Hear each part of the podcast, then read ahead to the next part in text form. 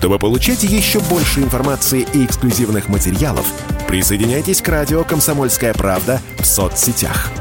В отечественных социальных сетях. Смотрите новые выпуски на Рутьюбе, читайте телеграм-канал, добавляйтесь в друзья ВКонтакте, подписывайтесь, смотрите и слушайте. Радио «Комсомольская правда». Самая оперативная и проверенная информация в эфире и соцсетях.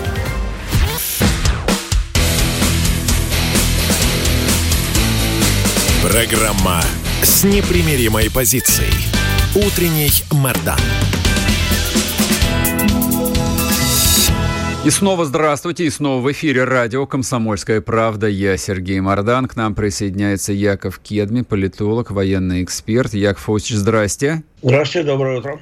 Вот с чего я хотел бы начать наш сегодняшний с вами разговор. А вчера Значит, по-моему, должность этой женщины по фамилии Маляр, по-моему, называется официальный представитель Минобороны Украины. Она заявила, что Украина мобилизует то есть, видимо, еще сотни тысяч человек. Вот скажите, пожалуйста, как человек с военным опытом, понимающим, как э, вот такие специфические системы, как армия, тем более воюющая армия устроена, им зачем э, сотни тысяч человек? Они чем их собираются вооружать? Как они их собираются использовать? А, тем более, что там и тот же Арестович, даже Зеленский в последние дни почему-то каждый божий день говорят о тяжелейших потерях. Не вижу логики никакой. Может быть, вы ее видите? Ну, э, для чего они мобилизуют, я, э, я не знаю с чисто военной точки зрения, э, потому что э, в современной армии от мобилизации гражданского до превращения его солдат, солдата боеспособного в рамках э, э, организованного и с достаточным вооружением э, подразделения менее полугода практически невозможно. Угу. Но это можно посмотреть, как происходит э, э, в любой армии, которая знает, сколько, сколько занимает курс молодого бойца в простых, не очень сложных соединениях, не в спецназе.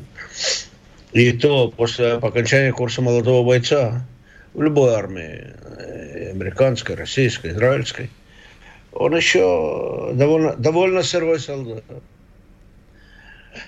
Образование, создать подразделение, то есть э, боеспособную роту, боеспособный взвод, э, боеспособный батальон, это намного больше и намного сложнее, потому что э, нужно достаточное количество и качество офицеров, но да, нужно хорошо отработать все основные действия, которые эта рота должна уметь делать, или этот батальон. Я не говорю о больших подразделениях. То есть практически это вряд ли что-то может привести. Во-вторых, э, э, в армии, каждый, кто служил в армии, он знает. В армию не просто набирают людей, в армию отбирают людей, потому что люди должны подходить под те функции, на которые хотят их э, им дать. То есть э, не каждый может быть э, стрелком, не каждый может быть водителем, не каждый может быть э, э, связистом или управлением современными системами связи. Это опять-таки большая проблема. Кроме того, сегодняшней армии соотношение между воюющими частями, боевыми частями и обслуживающими это примерно 10 к 1. То есть на каждого солдата, который воюет, э, находится в боевой части, находится еще 10 военнослужащих, которые должны его обслуживать. Начиная от логистики и кончая техническое обслуживание и все остальное. Из этих, которые находятся в боевых частях, только эта большая часть способна воевать. И они воюют. Остальные также более тыловые определения, более вспомогательные. Так что э, и подготовка каждого из них – это сложная проблема. Ремонтные части, технические. Э, каждая воинская часть – это прежде всего, прежде всего и прежде всего логистика, логистика, логистика. Как доставлять э, все горюче-смазочные материалы, как доставлять боекомплект, как распределять, э, как это все слаженно должно работать – Потому что э, я помню еще, хотя тогда в наших войнах, но обычно э, боекомплект расходуется за один день боя. Дальше его надо восполнять. То есть это не только э, люди, это высокая организация, это складские помещения, это пути снабжения. Все, все это простым, простой мобилизацией людей не достигается. Я не знаю, есть ли у них достаточное количество мужчин э, и женщин, которые способны к боевой службе, э, чтобы э, набрать такие числа. Это довольно проблематично. Ну, страна-то большая, там худо-бедно 35 миллионов есть. Вот, чисто математически. В общем. 35 миллионов это да. Во-первых, сколько из них мужчин, во-вторых, сколько из них мужчин находятся э, в возрасте и физическом состоянии, которые пригодны к воинской службе. Сколько mm-hmm. из них пригодны к воинской службе, пригодны к боевым частям. Это, это не так просто в сегодняшней Украине. Тем более э, большое количество уехало. Во-первых, в первую очередь уезжали работать за границу. Уезжают работать за границу наиболее, боеспособное, наиболее работоспособное население, более молодое, более подходящее. А люди старше 40-50 лет на работу за границу не уезжают. И из, э, и из этого населения вряд ли кто-то пойдет. В сегодняшнее состояние, я не знаю, достаточно ли у них э, службы, систем подготовки, чтобы э, тренировать этих людей, подготовлю, под, под, подготавливать и превращать из них что-то в боеспособную армию. То есть они могут набрать, они могут набрать им, раздать им легкое стрелковое оружие, они могут даже их научить более или менее э, сносно стрелять. Не точно, но стрелять из э, Калашникова в тире. Но превратить его в солдата это невозможно. Воинское боеспособное подразделение очень трудно. И, но даже то, что будет создано, это как бы э, третьего разряда. Малобоеспособное, малоэффективное, не умеющее э, проводить маневренные или какие-то э, серьезные, участвовать в каких-то серьезных боях. Например, элементарная вещь. Как переместить с одной боевой, перейти с одной боевой позиции на другую. Они могут, не могут. Как это делать? Как это делать под огнем? Как это делать в боевой обстановке? Как это делать, когда рядом погибают твои товарищи? Это очень сложно и вряд ли то, что они говорят, превратится даже в течение полугода в боеспособную армию. Это больше э, для мобилизации духа, для того, чтобы отделаться чем-то. То есть э, мы что-то делаем – а что они больше будут делать, я не знаю. А с вашей... И потом, э, чем, чем их вооружить? Ну, кроме легкого стрелкового оружия. Это мы сейчас обсудим с вами. А знаете, вот что еще хотел э, у вас спросить? Э, ну, просто ваше мнение, может быть, я слишком пристрастен. Они постоянно публикуют кадры, фотографии, как они раздают повестки на пляжах, на улицах, в магазинах. А как вам а, кажется, а это не деморализует вообще людей, которые в тылу находятся? То есть, ну это как довольно странно. Ну, тех, которые думают, они э, смотрят э, с открытыми глазами, э, как говорится, и пытаются посмотреть, мне говорят, что это такое.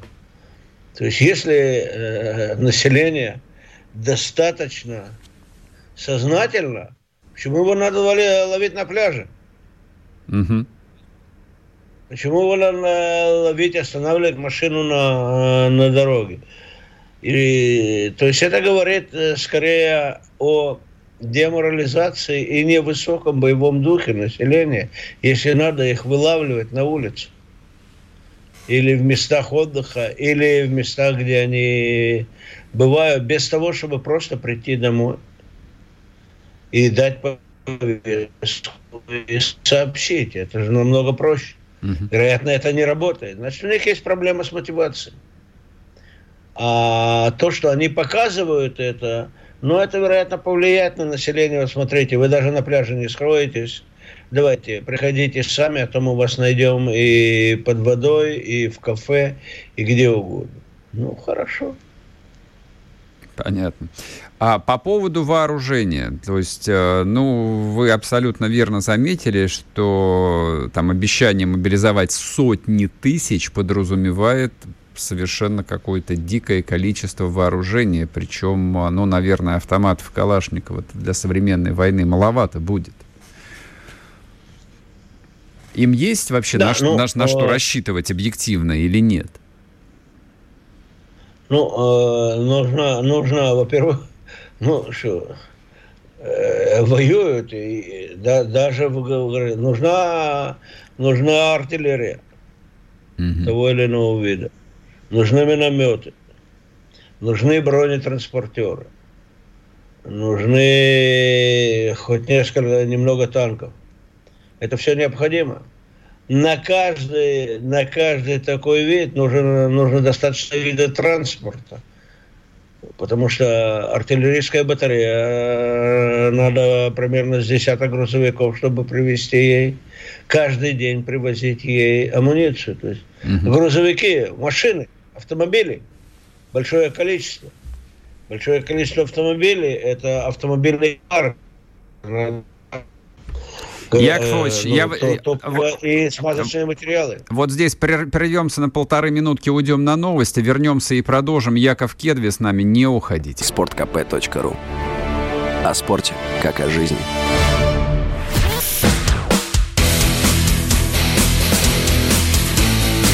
Программа с непримиримой позицией. Утренний Мордан.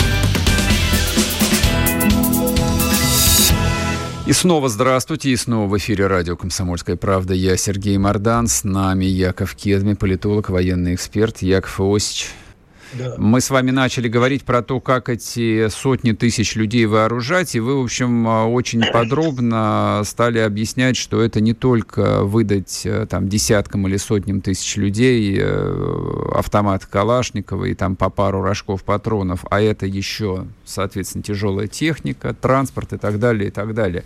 А вот э, можете объяснить, ведь, наверное, же не зря получается, там и Зеленский, и все прочие, там каждый день из всех утюгов что-то толкуют про тяжелое вооружение. Действительно для них это принципиальный момент для, ну, хоть сколько-нибудь работоспособности армии? Или это такой медийный пропагандистский прием? Ну, э, это и проблема, и э, они пытаются этим объяснить свои неудачи. Огромное преимущество российской армии в артиллерии, не столько и не только в артиллерии, но и в э, способности управлять и действовать. Боеспособность российских артиллерийских частей намного выше, чем украинских. А, и этот недостаток э, практически они не знают, как его решить. И они все время кричат справедливо еще и еще артиллерии. То есть тяжелой артиллерии. Но тут проблема – а у них а, почти заканчивается бывшая советская артиллерия, она уже заканчивается и в странах бывшего Варшавского договора, которые им поставляли. То есть они должны переходить, и практически это уже видно, они переходят на западную артиллерию. Это совершенно другой порядок э, цифр. Во-первых, а, они не обучены. Во-вторых, ее надо доставлять. Во-вторых, самое страшное для этой для этой артиллерии нужно доставлять снаряды. Угу. Это уже не бывшие советские снаряды, это нужны западные. То есть каждая единица должна быть переброшена к линии фронта. А это сотни и тысячи километров, потому что их надо сначала привезти в Польшу, потом из Польши надо привезти на Украину, потом на Украине надо распределить по местам концентрации, а оттуда уже распределять по воинским частям. И все это должно работать как единый механизм. Это сложнейшая операция техническая и э, логистики. И вряд ли украинская армия в сегодняшнем ее состоянии способна это делать. Во-вторых, э, часть этой артиллерии, она э, не самоходная. угу. как мы это видели, при, присылали. Не самоходная артиллерия, она, она проблематична, потому что перемещать ее с места на место – это проблема. Э, снаряды к ней надо перемещать отдельно, тоже проблема. То есть э, это менее эффективно. И где они возьмут такое количество артиллерии – в западных армиях, так свободного этого нет. То есть западные армии должны давать эту артиллерию из своих стратегических запасов или из своих боевых частей, то есть ослабляя себя. Это тоже проблема. И э, расход артиллерии, он очень высокий. Я хочу вам дать другой пример, немножко из другой области. Когда была операция в Ливии, НАТО проводила, там не было артиллерии, там были ВВС военно-воздушные силы НАТО через неделю обратились к американцам, сказали, у нас кончились бомбы, дайте нам. Это я слышал от американца, который э, э, один из руководителей Пентагона. То есть э, западные армии, они сегодня, нет у них достаточной организации для интенсивного ведения боев своими армиями, то есть то, что у них есть, у них есть это минимум. А давать украинской армии и ослаблять себя они много не могут. У них просто их нет. Нет такого количества артиллерии, нет такого количества танков, боеспособных, современных. И тут еще одна проблема – это за западные образцы. И, например, французские отличаются от американских. Объясните. То есть вот другая. гаубица «Цезарь» даже, несовместимы с тремя «семерками». Они, они, они, они другие, а, сама система другая. И вот, э, например, тот скандал, который разразился с джавелинами, о котором пишут американские газеты сейчас. Оказалось, а инструкцию-то на украинском языке кто, кто им сделал? Google? Ну, возьмите обычного украинского парня. Ну, он, он будет читать этот перевод механический.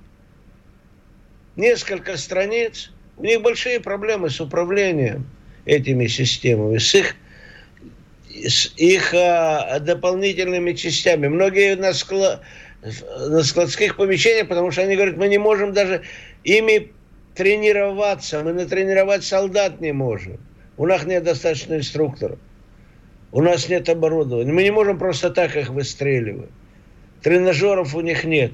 Все это не маленькие проблемы, это проблемы, с которыми сталкивается любая армия, любая воинская часть. Это только в, в газетах для э, обывателей можно писать, что вот наберем 100 тысяч солдат, у нас будет 100 тысячная армия. Нет. Это будет 100 тысяч солдат, которые стоят с палками, которые называются оружием, и не умеют ими пользоваться. И не научатся ими пользоваться в тех условиях, которые будут, так, как это требуется от солдата. Ну, посмотрите, поговорите с любым, кто служил в армии, в боевой части. Сколько и как его тренировали всем способом стрельбы из одного калашникова как, где, лежа, стоя на, из укрытия, как переходить, как прикрывать один другого. Как, это, это, это все военная техника, которую учат месяцами, слаженно, группами, пока что-то получается. И потом, пока это не обстрелянная часть, становится боевой, это тоже месяц-два. То есть все это, вся, вся это, весь этот фестиваль он истеричный, чтобы потом можно было как-то оправдаться, чтобы как-то успокоить публику и сказать, вот-вот-вот-вот, завтра мы получим еще тысячу танков и еще тысячу артиллерийских орудий, и тогда мы идем прямо аж на Ростов. Угу, угу. А дальше посмотрим. Так же, как сегодня. Так же, как сегодня они пытаются объяснить, более да, мы хотели, но вот нам не дали. Вот что сейчас Зеленский говорит? Чего, чего американцы идиоты предупреждали? А вот почему они нам не установили, от, э, не закрыли небо Украины? Ну, он не понимает, что он говорит. закрыть небо Украины американцам, это вступить с Россией в войну. Но вот он нашел причину. И вот еще ему нужно тысячу танков. Было три тысячи танков, но ему не хватает, ему надо еще тысячу. А где три тысячи? Куда ты их подевал? И самолетов ему не хватает. А где самолеты? А самолеты невозможно поставить. Потому что переучить летчика с МИГа на F-16 или на Aerofighter, это очень-очень долго. Угу. Это не один месяц и не одна неделя. Это совершенно другая система, это совершенно другая логистика. И потом, чтобы этот самолет летал, нужно техническое обслуживание. Техники должны даже обслужить его при, по, перед взлетом и после посадки. Поменять, заменять какие-то части. Их тоже готовят месяцами. То есть у них нет на это никаких возможностей у Запада. Единственное, что протянуть еще время. Угу. Да, они будут бросать в бой эти необученные войска. Ну так хорошо, поля, лягут еще на поле боя. Если за заслон отрядами погибнут больше, без заслон отрядов будут больше сдаваться. А другого выхода у них нет. И на Западе это понимают. Они же воюют с профессиональными солдатами. Они не воюют с армией новобранцев в России. Срочники не воюют. Воюют профессиональные солдаты, профессионально подготовленные с боевым опытом. Причем не только на Украине, но и на Украине. Это совершенно другой порядок. А воинская часть также нужны и разведподразделения, и спецподразделения. Это вообще, а сколько их готовить? Вот у них пропала бригада морской пехоты. Это невозможно создать бригаду морской пехоты заново за несколько месяцев. Только солдат надо готовить год с лишним. Плюс, одного солдата. И плюс офицеров еще. Не, одного солдата, а потом сделать из них роту, это еще дополнительно. И, и офицеры должны быть. И него нельзя поставить офицера туда не, не прошедшего все эти пути. Угу. То есть у них качество и воинских частей резко падает, выбывают все способные части. Разведывательный взвод, разведывательное отделение, разведывательная группа. Из кого они будут создавать? Якфос, сейчас уйдем еще на минуту на новости. После перерыва хотел бы с вами обсудить вот какой вопрос. Зачем им перемирие? Чтобы получать еще больше информации и эксклюзивных материалов, присоединяйтесь к радио «Комсомольская правда» в соцсетях. В отечественных социальных сетях. Смотрите новые выпуски на Рутьюбе, читайте телеграм-канал, добавляйтесь в друзья ВКонтакте, подписывайтесь, смотрите и слушайте. Радио «Комсомольская правда». Самая оперативная и проверенная информация в эфире и соцсетях.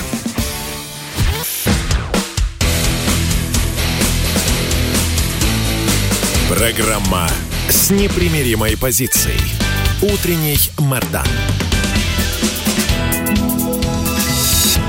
И снова здравствуйте, и снова в эфире радио «Комсомольская правда». Я Сергей Мордан. Мы продолжаем наш разговор с Яковом Кедмин, политологом, военным экспертом. Яков Ильич, вот а, какой вопрос хотелось бы еще в этой заключительной части обсудить. А последние полторы недели какое-то невероятное количество разговоров про мир – про необходимость переговоров и даже про возможность территориальных уступок, ну, которые, правда, озвучивает не Зеленский и не его там чиновники, но американцы, допустим, Столтенберг об этом практически открыто сказал. А чем вы объясняете вот такое внезапно возникшее миролюбие? Что, мир? Им э, нужен мир? Нет. Э, во-первых, Столтенберг, Столтенберг сказал, это не его личное мнение, это мнение штаба НАТО. Значит, профессиональное мнение. Угу. Он не озвучивает, как он бывает иногда, свои те или иные э, домыслы. А это правильная оценка штаба НАТО. А по большому счету они понимают, что Украина терпит поражение на поле боя. и сейчас их стратегическая задача оставить как можно больше территории, которая позволит существовать этому майдановскому режиму. Чтобы не пришло к состоянию, когда территория, которая будет под властью Украины, не вообще, или на которой будет находиться майдановская власть, она будет недееспособна для существования государства. Они очень боятся второго этапа, когда Черноморское побережье будет отрезано от Украины. Украина, они уже смирились с тем, что левобережная Украина будет потеряна, если к этому еще будет потеряно. Также Черноморское побережье и плюс э, такие города, как Днепропетровск, Кременчук и э, э, э, Исмаил. Я уже не говорю об Ильичевске, а об, о, о городах на побережье, то им э, вряд, ли, вряд ли эта Украина будет дееспособна экономически. С другой стороны, на практическом уровне они боятся – того, чтобы не произошло во всей украинской армии то, что произошло в Азов, на Азовстале. Ведь Азовсталь защищали лучшие подразделения украинской армии. Наиболее профессионально подготовленные с военной точки зрения, наиболее мотивированные с военной точки зрения и наиболее мотивированные с идеологической, националистической, нацистской точки зрения. И они сдались не потому, что у них кончились боеприпасы, у них были боеприпасы воевать еще несколько месяцев. Не потому, что у них кончилось продовольствие, у них, оказывается, было продовольствие там еще на полгода, если не больше. Они сломались морально. Постоянные бои, постоянные жертвы, не отсутствие любой перспективы, кроме того, выжить при этом обстреле, при другом обстреле, ему и умереть на неделю позже, это огромное, огромное нервное напряжение, которое они не выдержали. И вот поражение в Донбассе, это будет огромное нервное потрясение для всей украинской армии.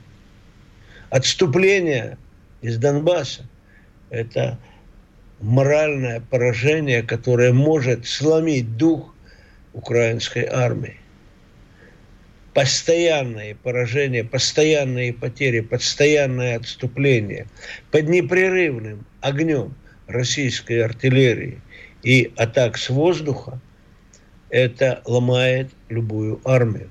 И этого они боятся.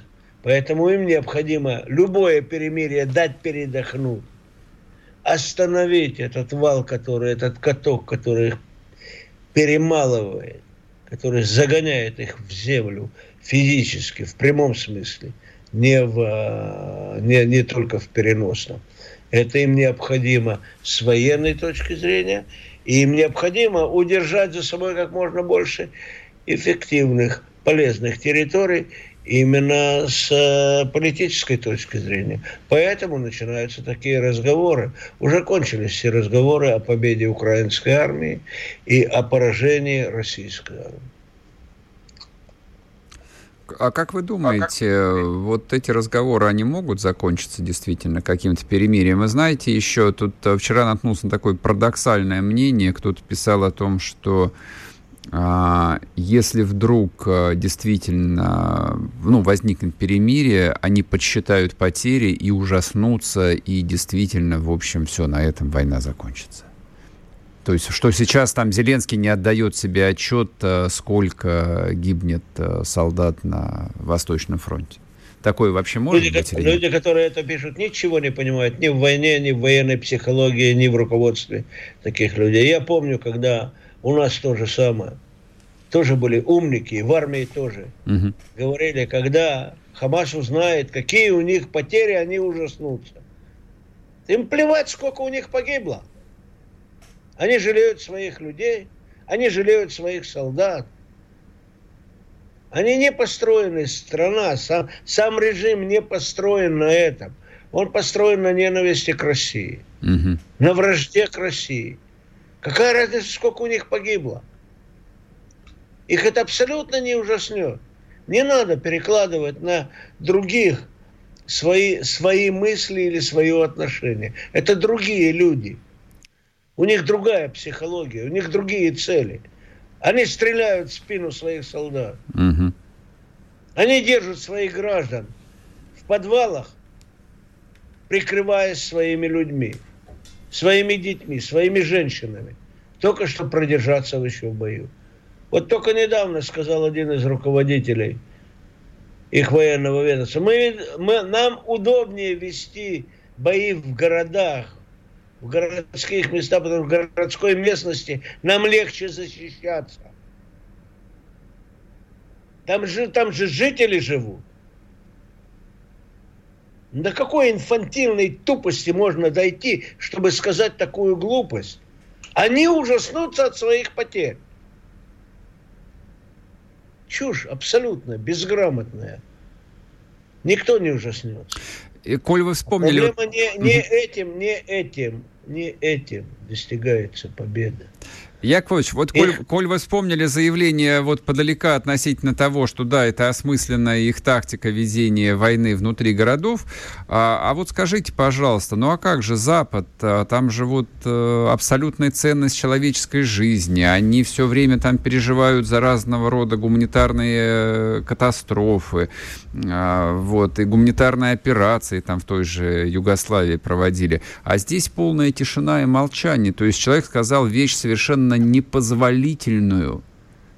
Вот просто представить себе, что что-нибудь подобное сказал бы, ну, не знаю, там, немецкий генерал или французский генерал, мы будем вести войну э, там в предместьях Парижа, потому что здесь удобно, например. Его бы в тот же день уволили, а тут нормально. Как это? Во-первых, немецкие генералы это говорили. Ну, давно. Они это говорили. Это открыто. было, да, конечно, да. В 44-м, да, 45-м, абсолютно они верно. Они что, стали от этого менее немецкими? Или они стали более гуманными?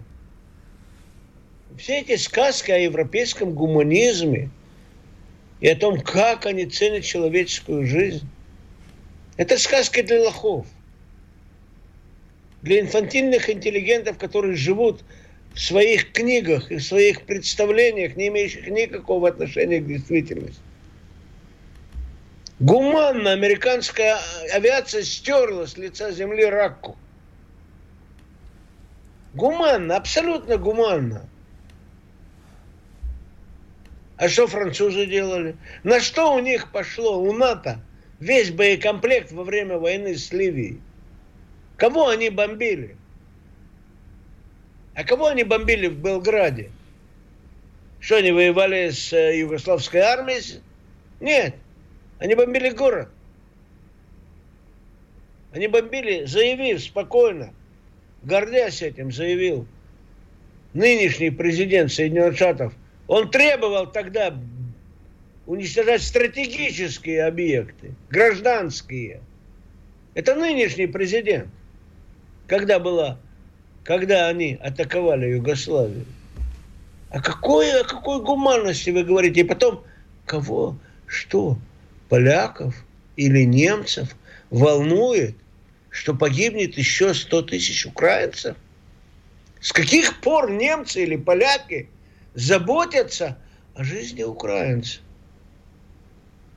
Вот на страницах газет, да, а так? Для поляков украинцы всегда были быдло, рабочий скот. Так оно и осталось. Просто сейчас политическому руководству выгодно и своих политических интересов раздувать свое фальшивое так сказать, участие в Украине, потому что они еще думают, у них свои мечты о великой Польше от моря до моря. Но украинцы у них как были с рабочий скот быдло, так и остались. Это Польша. Ясно. Яковлевич, мы э, заканчиваем, уходим на новости, на перерыв. Спасибо, что присоединились к нам. Видите, время, как обычно, не хватило договорить. Ну, я думаю, что в ближайшее время услышимся еще раз. Яков Кедми был с нами, политолог, историк, военный эксперт. Чтобы получать еще больше информации и эксклюзивных материалов, присоединяйтесь к радио «Комсомольская правда» в соцсетях. В отечественных социальных сетях. Смотрите новые выпуски на Рутьюбе, читайте телеграм-канал, добавляйтесь в друзья ВКонтакте, подписывайтесь, смотрите и слушайте. Радио «Комсомольская правда». Самая оперативная и проверенная информация в эфире и соцсетях.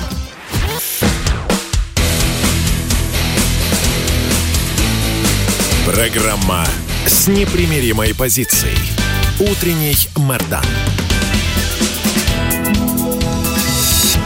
И снова здравствуйте, и снова в эфире радио «Комсомольская правда». Я Сергей Мордан. Я напоминаю, идет трансляция. Она идет каждое утро на YouTube-канале «Мордан 2.0». Идет трансляция в телеграм-канале «Мордан», поэтому подписывайтесь.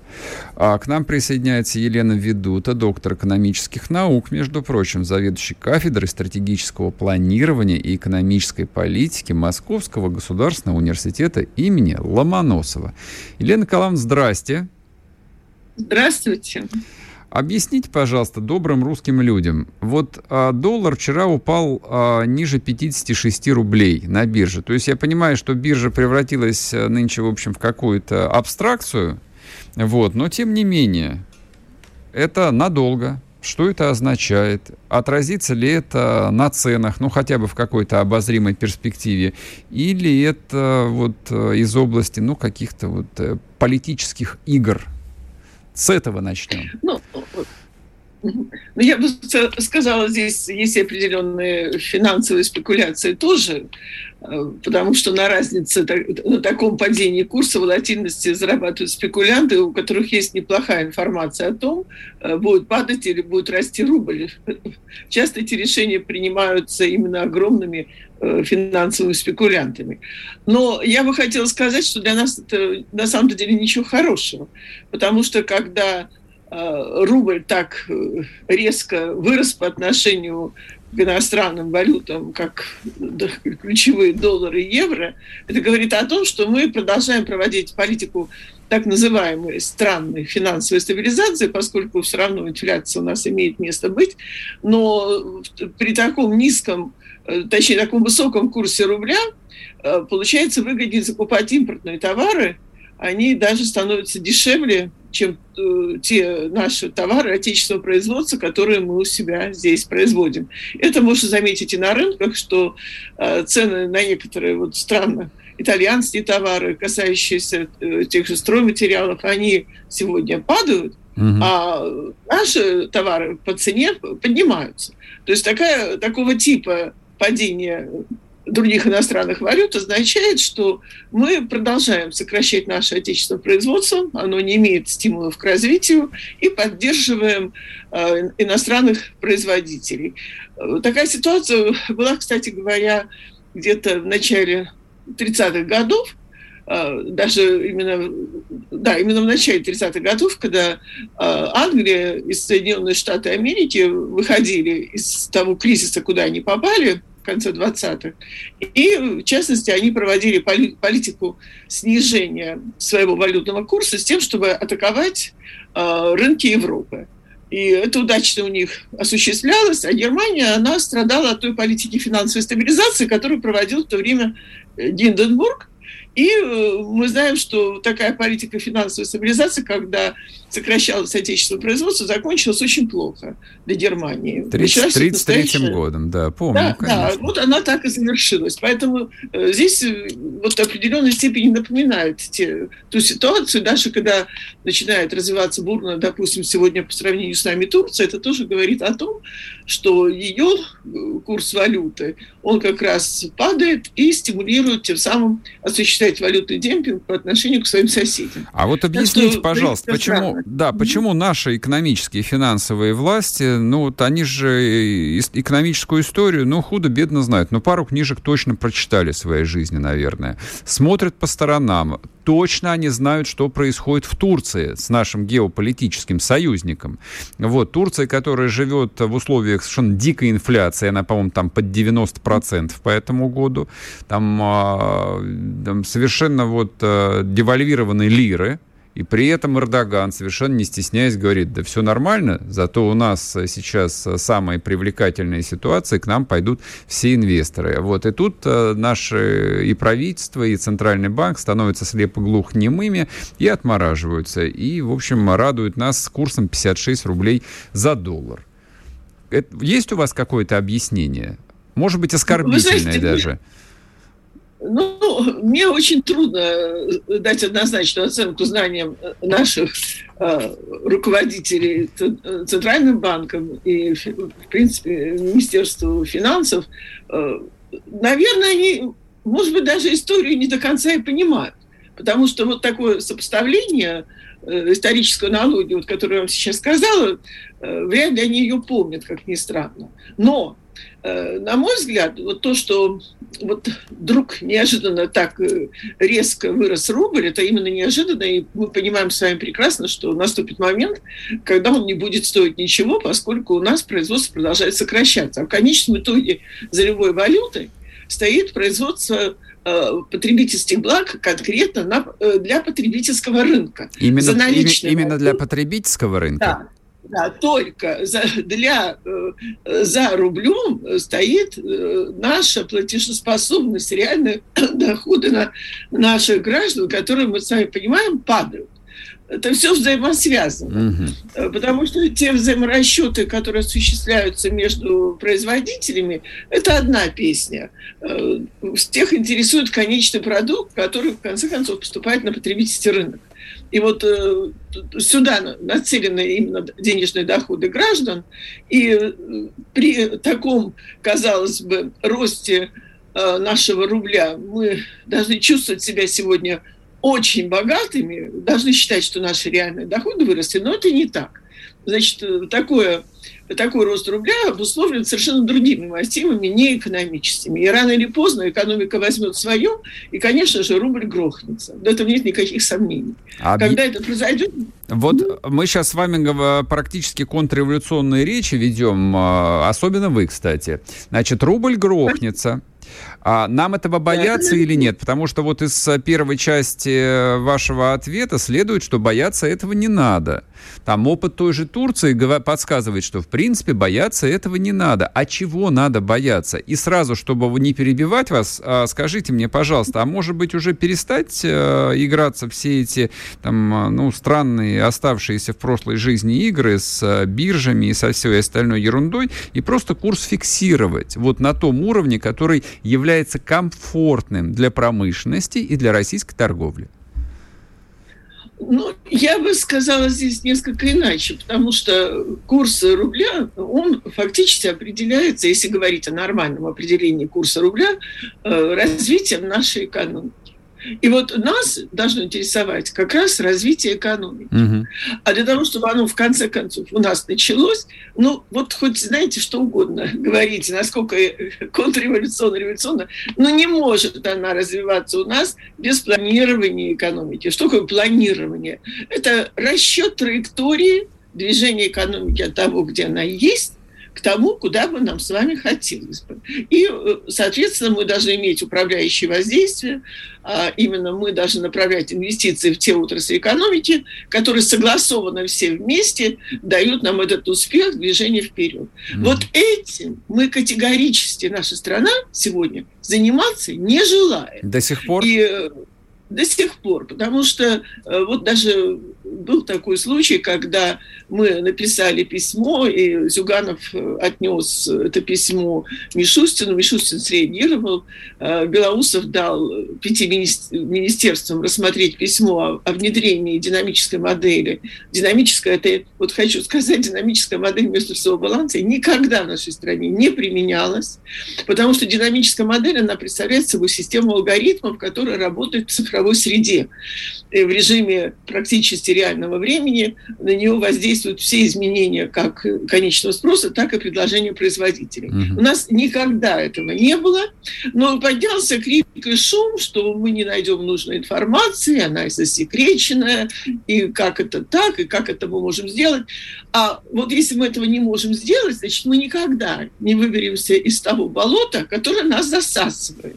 Потому что мы должны понимать прекрасно, что для выживания – экономики нашей страны, необходима скоординированная э, деятельность всех наших экономических агентов. Я не говорю о малом бизнесе, я могу предположить, что средний бизнес тоже останется свободным, принимать самостоятельно будет решение, но крупные монополии, которыми являются собственники наши крупные олигархи, они должны скоординированно работать, а не просто ориентироваться на внешний рынок, который, кстати, для них закрывается, uh-huh, пытается uh-huh. закрыться, но мы видим, что вроде с одной стороны Европа закрывает, Америка открывает, Восток открывает. И результат такой, что продолжает объединение благодаря санкциям в основном большинства наших граждан.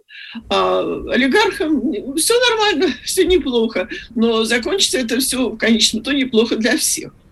Поэтому до тех пор, пока мы не поймем, что требуется современное планирование экономики, э, учитывающее достижение цифровой революции, э, до тех пор страна будет двигаться вниз. И вот эти игры э, с деньгами, ну что такое деньги? Это некая бумажка, ну некий учет, угу. некая цифра. А за ней, ну что, вот 56 или 106.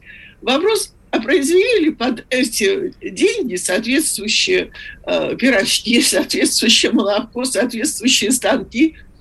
Никого это не интересует. Никто ничего не считает. Балансы никто не считает. То есть мы живем с закрытыми глазами, хаотически деградирующей экономики. Очень тяжело то, что у нас технологическая оказалась огромная зависимость. Елена Николаевна, мы сейчас э, прерву вас, уйдем на минутку на новости, потом вернемся и продолжим. Елена Ведута с нами на связи, доктор экономических наук. Не уходите.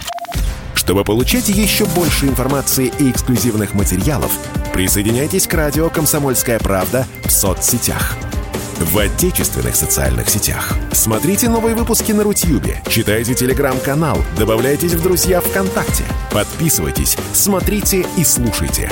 Радио «Комсомольская правда». Самая оперативная и проверенная информация в эфире и соцсетях.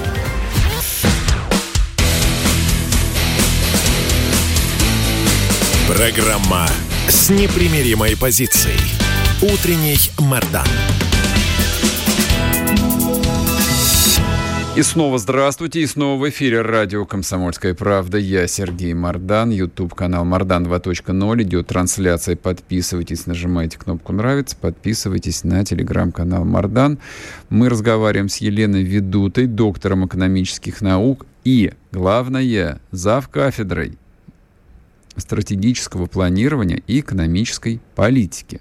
Елена Николаевна, а, но я так понимаю, что это вот а, главная ваша профессиональная область а, планирования. Вы не думаете, что ну, не знаю, может быть, какой-то в голове там ступор у наших начальников, может быть, тема до такой степени табуирована, что вообще само слово планирование экономики их э, вот выгоняет в какую-то кому. Я прослушал, не прослушал, прочитал интервью министра а, Мантурова вчера, министр промышленности и торговли. Это я для слушателей напоминаю. Так он сказал, не, у нас все супер. С импортозамещением вообще вот все программы выполнены. Поэтому вот все, как написали программу, почти все выполнили. Чем вы недовольны, вообще непонятно. Он чем недоволен? Ну, нет, точнее, нет, нет, он всем доволен. Это Елена Ведут недовольна чем-то. Да. Но на самом-то деле это не так. Если слушать промышленников, то, что они говорят, а я э, почему-то все-таки больше доверяю э, непосредственно директорам заводов, э, которые говорят, что никакого импортозамещения на самом-то деле у нас не произошло.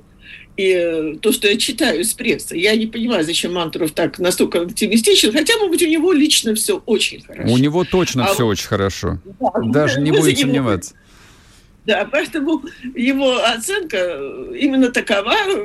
Раз у него все хорошо, так зачем что-либо, в принципе, менять? Но, к сожалению, в стране становится ситуация все тяжелее. И вот если мы опять-таки вспомним вот эту историческую аналогию, как раз э, как решали свои проблемы та же Англия, Великобритания э, э, и Соединенные Штаты, то, что вы сказали, они сделали валютный демпинг. То почему-то очень на себя бремя глобального кризиса в тот период действительно взяла Европа, взяла Германия. Теперь точно так же бремя глобального кризиса в основном берет на себя прежде всего э, Россия, э, ну, Беларусь, окружающие близкие нам страны, и э, начинают брать тоже Европа. А та же, те же Соединенные Штаты, рисующие доллары, и Англия пытается как-то выползти из кризиса, в том числе радуясь военной спецоперации, поскольку, естественно, в нашей стране становится еще гораздо тяжелее тащить бремя спецоперации. Поэтому я, я не знаю, чему он радуется. Я считаю, что ситуация будет только ухудшаться. И в этой связи нам придется серьезно подумать об изменении нашей экономической модели. Вот Если коротко, мы не изменим, да, вы, вы да. коротко, пожалуйста, дайте ваш, ваши рекомендации, что необходимо сделать. Первые очередные меры до конца 2022 года. Первым делом э, планировать развитие экономики. Это означает, что мы наконец-то должны получать достоверную информацию, которой сегодня нет у правительства о том, что у нас с нами, где что происходит. И эту достоверную информацию формировать практически в режиме онлайн. Сегодня цифровые возможности позволяют это делать легко. И обрабатывать эту информацию для того, чтобы принимать правильные решения, куда направлять инвестиции с учетом того, что мы будем выстраивать под наши цели, а цели для нас – это конечный продукт, который выпускает производство. И для того, чтобы выпустить этот конечный продукт, должны быть соответствующим образом выстроены производственные взаимосвязи. Иначе этого конечного продукта просто не будет. Угу. И для того, чтобы двигаться вперед, мы должны вспомнить, что есть еще проблема эффективного замещения технологических способов производства. То есть замещение старых – более эффективными новыми, позволяющими нам получать экономию текущих затрат, чтобы дать максимизацию темпа роста движения вперед в том направлении, которым диктуют конечные потребители, то есть люди, государства и экспортеры. А люди диктуют только через потребительские цены на Э, цены, при которых спрос равен предложению на потребительском рынке, показывают свои предпочтения, чтобы двинуться в эту сторону с учетом их прогноза.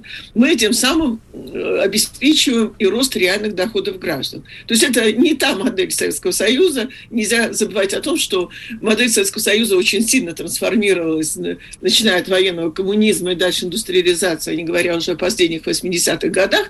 Но э, ценность опыта планирования СССР была в том, что мы единственные в мире, которые, принимая какие-то решения сверху, мы включали обратную связь с возможностями производителей. То есть у нас планирование шло как такой итерационный процесс постепенного приближения к тому самому балансу, который нам нужен с точки зрения реализации наших стратегических задач.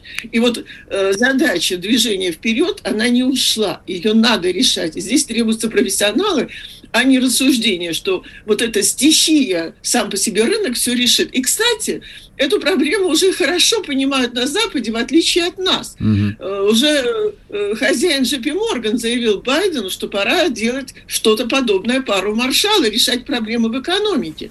Уже э, во Франции Макрон еще год назад организовал комиссариат планирования экономики, и Макрон уже где-то начинает говорить о необходимости военной экономики. То есть почему-то шведы университета УМЭ ко мне звонят, точнее, по имейлу время пишут, вот расскажите нам про опыт Газплана, сколько итераций делал Газплан для того, чтобы двинуться в сторону сбалансированного плана. Особенно их интересуют э, причины ошибки, которую допустил Газплан последние годы. Угу. Но наших пока что, почему-то у нас случаи всех, как говорит Мантуров. Так что мы можем еще спокойно спать и ждать, когда уже мы вообще ничего не сумеем сделать. Потому что включение планирования экономики предполагает и соответствующую подготовку кадров, которых сегодня мы не готовим. Угу. И это требуется определенная подготовительная работа. Ведь в свое время Рузвельт, когда выходил из кризиса, он же не сразу пришел и сказал, что я знаю, что делать.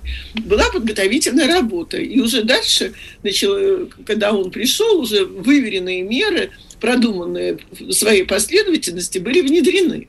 А у нас в этом отношении даже какой-то табу. Делать вид, что нет, тут нам планирование не нужно. Хаос устраивает, устраивает Мантурова, я так понимаю, устраивает многих других, кому живется хорошо. Но мы прекрасно понимаем, что санкции, которые сегодня сделал по отношению к нам, прежде всего, Запад, ударяют по простым людям. И жизнь становится для простых людей в России все время тяжелее. И, наверное, для Мантурова это хорошо, потому что мы знаем, что всякий кризис – это всегда перераспределение доходов, производимых любой стране, и активов в пользу самых богатых. Это всегда и возможности, очень... да, конечно. Ирина Николаевна, а вот скажите, пожалуйста, а, последний гвоздь давайте вобьем а, в крышку гроба, не знаю, хотел сказать коллективного Мантурова, но остановился. Мы и так про него много раз его фамилию повторили. Скажите, пожалуйста, а вот а, китайцы 30 лет вот чем-то похожим занимаются или нет? Нет. К сожалению, нет. У них поэтому тоже будет кризис. Э, Китаю, мы же понимаем, что где-то, ну как повезло, э, то, что у них была дешевая рабочая сила, mm-hmm. и там разместили производство. И, конечно, в этой связи Китаю гораздо лучше, чем нам, поскольку нам, как я понимаю, 30 лет и до сих пор запрещают развивать свою экономику, поэтому мы ее не развиваем. Угу. Мы не слышим предложения по развитию нашей экономики. Мы только деградируем. А Китаю разрешили, даже туда перенесли производство, и был Трамп, который стал волноваться, что мы наделали ошибки, потому что производство стоит там, и ты же не можешь резко все взять и перетащить обратно в Америку. Но Китай сталкивается с другой проблемой. Он же тоже, э, вот эта задача восстановления управляемости, развития экономики уже самим Китаем, Госпланом Китая – это для них серьезная проблема. Они ее сейчас не решают. У них есть индикативное планирование, угу. планирование рекомендательное, э, прогнозное, строят какие-то сценарии, принимают решение, куда направить инвестиции на основании этих сценариев. Но, собственно, планирование экономики, которое позволяет скоординировать связи производителей, выстроить такую производственно-логистическую сеть под выполнение заказов конечных потребителей, Китай не знает, как это сделать, не может. И э, я бы на месте Китая все-таки задумалась бы серьезно над этим. Тем более, что я хочу сказать, вот я отправила статью, точнее, меня рекомендовали, отправили статью Monthly Review, это известный социалистический журнал в Соединенных Штатах, в 1949 году первая статья была Эйнштейна «Почему социализм» в этом журнале. Угу. И вот они э, в сентябре, в начале октября выйдет моя статья, они уже второй раз написали, чтобы я не публиковала, точнее не я, а там другие, э, э, а, там британцы заинтересовались, хотят выпустить статью, просили не делать, потому что они должны первое публиковать. Ну, мы называем процесс автоматизации управления экономикой, сейчас это модно, как искусственный интеллект в экономике. Ясно, ясно. Они считают, что это главнейшее э, вообще задача, которая имеет все историческое значение. Это мнение редакции Массы Ревью. И не только их. В общем, Поэтому... все, да, все занимаются экономическим планированием, а мы, в общем, пока что осторожничаем. Ищут выход, да, ищут ясно. выход и считают, что это единственное противостоит Понял. вот этому хаосу. Елена Николаевна, спасибо большое. У нас программа уже заканчивается. Елена Ведута была с нами, доктор экономических наук, зав. кафедры стратегического планирования и экономической политики МГУ. А, ну, вот так вот, друзья мои. Да, я не зря зацепился за любимого мной министра Мантурова, да, у которого все в порядке, и импортозамещение идет полным ходом. Видите, американцы собираются планировать, французы собираются, китайцы тоже, в общем, думают. Только у нас тема планирования в экономике по-прежнему как при Чубайсе, запрещена. Но ничего, ничего, все будет нормально, все поменяется. На сегодня все. А, всем хорошего дня. Подпишитесь на YouTube-канал Мардан 2.0, телеграм-канал Мардан. До завтра, пока. Вы слушаете радио «Комсомольская правда». Здесь самая точная и оперативная информация о спецоперации на Украине. Репортажи наших журналистов из зоны боевых действий. Много населенных пунктов брали вообще без боя, потому что ВСУ или националистические батальоны оставляли и бежали. В самом Донецке, по сообщению жителей, по нашим личным ощущениям, ночь прошла относительно тихо. Мне командир сказал, что у них там просто интенсивная перестрелка идет с обеих сторон. Заявление официальных лиц Поэтому рассказывать, что Россия не вела переговоры или отказывалась, ну, это вранье. А 8 лет что мы делали? Ждали, терпели, просили, показывали, демонстрировали материалы. Комментарии экспертов. Ошибки совершила киевская власть, потому что на ее территории происходил конфликт. Срочные новости о ситуации вокруг Украины слушайте 24 часа в сутки на радио «Комсомольская правда». Никаких фейков, только проверенная информация.